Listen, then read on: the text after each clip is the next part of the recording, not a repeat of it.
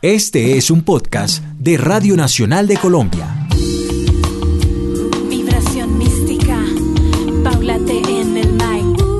Bienvenidos a este Planetoide nuevamente. En Planetoide lo que hacemos es hablar con músicos acerca de todo un poquito y sobre todo de cómo incide el folclore del mundo, la música del mundo, los instrumentos del mundo en su música.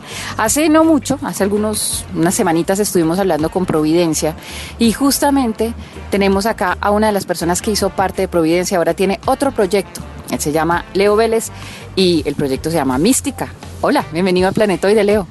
¿Cómo estás Aleja? Muy contento de venir aquí a contar como historias en torno al, a la música y como al oficio pues de, de la música. Bueno, a mí me sorprende que en Medellín hay un gusto por el reggae impresionante, hay muchas bandas de reggae. Pues mira, es un proceso que ha tomado casi 15 años, donde hace 15 años aquí no pasaba nada con el reggae y ya podemos decir que hay un circuito, que hay una industria, que hay estudios de grabación, que hay bandas, que hay eh, discos, producciones, giras internacionales y pues la ciudad ha recibido muy bien el género musical y se sigue nutriendo y se sigue renovando cada vez. ¿Cómo se nutre una banda de reggae en Medellín del reggae del mundo? Porque hay mucha gente que pensará que el reggae se quedó en los 70, se quedó en Bob Marley, con Peter Tosh, pero uno ve que cada vez salen más bandas de rock. ¿Cómo se nutre? Pues yo creo que la, la inmediatez que tenemos ahora permite como nutrirse y como refrescarse de todas las, tendencias que estén pasando. Ahora en Jamaica hay algo muy teso que es como el reggae revival que hace parte como de volver a la raíz del reggae de los 70s y es una tendencia que está a nivel mundial muy marcada y pues simplemente uno está como a dos o tres clics de llegar a ese, a ese nuevo material.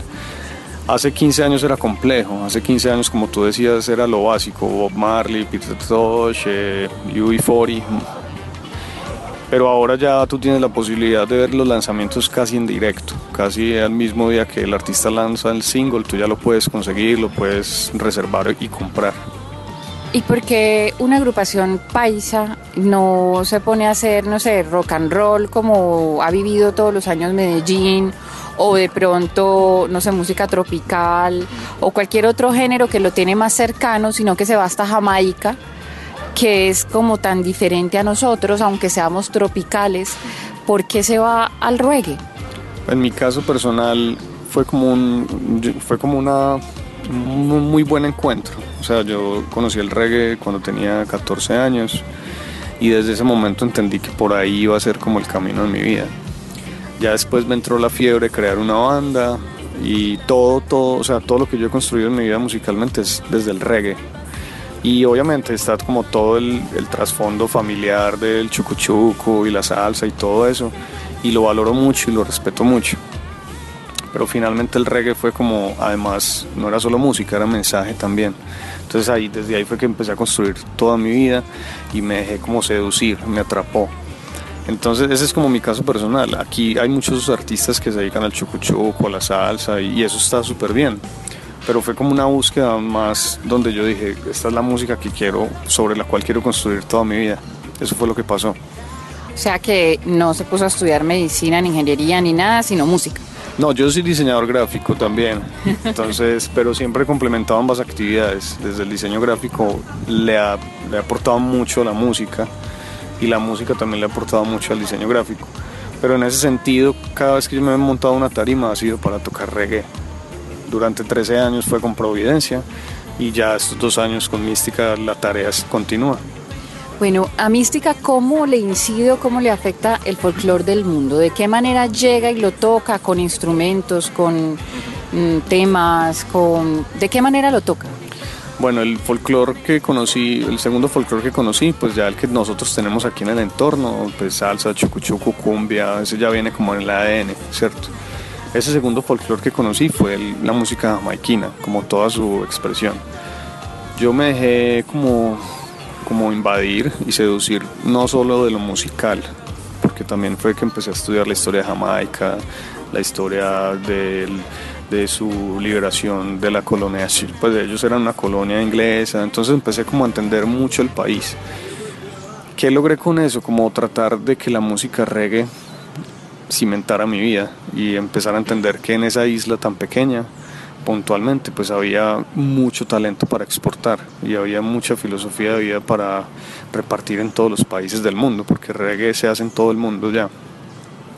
Entonces ya después empecé a explorar más en el Caribe. Claro, entonces tú vas a Puerto Rico, entonces tienes la bomba, la plena, tienes salsa.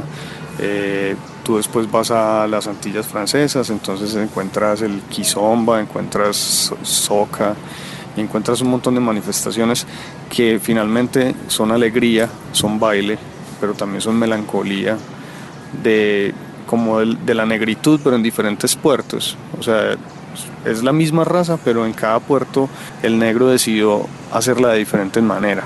Entonces, finalmente, si juntamos todo ese folclore, todo ese folclore y lo miramos en mística, es como entender que la música no es solo música, también tiene un mensaje, tiene un trasfondo, que, que finalmente eso es lo que yo más he aprendido del folclore, como que uno debe ser coherente también un poco como con su entorno, su realidad y su contexto. Es por eso que Mística no le canta Rastafari, es por eso que Mística entiende que el contexto social jamaiquino es muy diferente al nuestro, o que el contexto social en Haití es diferente, aún así encantándonos el soca y el reggae como tal. Entonces es como tomar esos elementos artísticos y estéticos, y en el caso del reggae el mensaje social de la palabra, del poder y el sonido, y hacerlos parados en Medellín, parados entre estas montañas, lejísimos del mar, porque nos toca nos toca estar muy lejos del mar, pero finalmente como inspirados, como inspirados y haciéndolo de una manera respetuosa, de una manera cálida y pues tratando también de contextualizarlo un poco. Hay una anécdota muy particular con Mística y es un proyecto que tengo hace rato. Y es como en Jamaica habían grandes orquestas como los Scatolites, pues orquestas, yo les digo orquestas, pues ellos eran como un grupo, y si tú te pones como a compararlos al contexto colombiano o al contexto de Medellín, aquí había un grupo, ah, existe aún, se llama el Combo de las Estrellas. Es como lo mismo. O sea, yo quiero hacer una canción con uno de los cantantes del Combo de las Estrellas, porque finalmente para mí él es como si fuera uno de esos grandes cantantes jamaiquinos de la vieja escuela, que yo crecí escuchando aquí toda mi vida en los bailes de salón, en los bailes de la familia, en los 31, en los diciembres. Entonces, no más ayer, compré dos vinilos del Combo de las Estrellas, porque el día que me siente con él a hablar, quiero llevarlos y que él me los firme. O sea, son nuestras grandes estrellas de la música local. Entonces es eso, desde Mística hay como una intención fuerte y seria de respetar obviamente con lo que hemos crecido, pero coqueteándole mucho al folclore jamaiquino. ¿Qué tanta cercanía hay entre lo que bailaban los esclavos acá entre un mapalé o entre una cumbia, un vallenato, con el reggae? Pues el reggae es el, canto como del, de la liberación, ¿cierto? Es como el canto también de la, de la emancipación. Es el canto de la, como de todo ese dolor y esa necesidad de expresarlo por medio de la música. Entonces, la negritud siempre ha tenido eso. Con cualquier género que tú veas, pues siempre es como un canto de liberación y es un canto que también incita a la vida, al baile y al, como a la libertad. Entonces, muchas veces, más allá de la particularidad musical, como el, es que esto es así en este compás, más allá de, de lo técnico de la música, es que hay un mensaje de liberación y de invitación a la vida, como de celebración de la vida, somos libres y eso es como lo que siento yo que une todo el folclore caribeño puntualmente. Después de salir de Providencia, de decir yo voy a hacer mi propio, pues mi proyecto solo, ¿cómo se ha sentido? ¿Cómo, cómo la gente lo, lo, ha cogido, no? O, ha dicho, este man está loco, ¿cómo se va a ir de? O sea, 13 años acá. Pues los rompimientos siempre generan mucha controversia. Y, eh, yo estuve en la banda durante 13 años. Entonces, finalmente, como los matrimonios, ya llega un momento en el cual la pareja no se entiende y bueno, Finalmente este nuevo camino yo lo emprendí con muchas claridades, con todos los aprendizajes que tuve en Providencia y con la claridad de que la tranquilidad y la felicidad estaba por encima de todo. La gente sí se acerca y me pregunta como, parce, ¿qué pasó? Y mucha gente está como pendientes del chisme, obviamente. Pero finalmente es como lo más importante es que en este momento Mística comenzó su camino y que Providencia sigue adelante con 15 años de trayectoria encima. Entonces es más como hay que seguir adelante. ¿Hay reggae para todo el mundo en Medellín?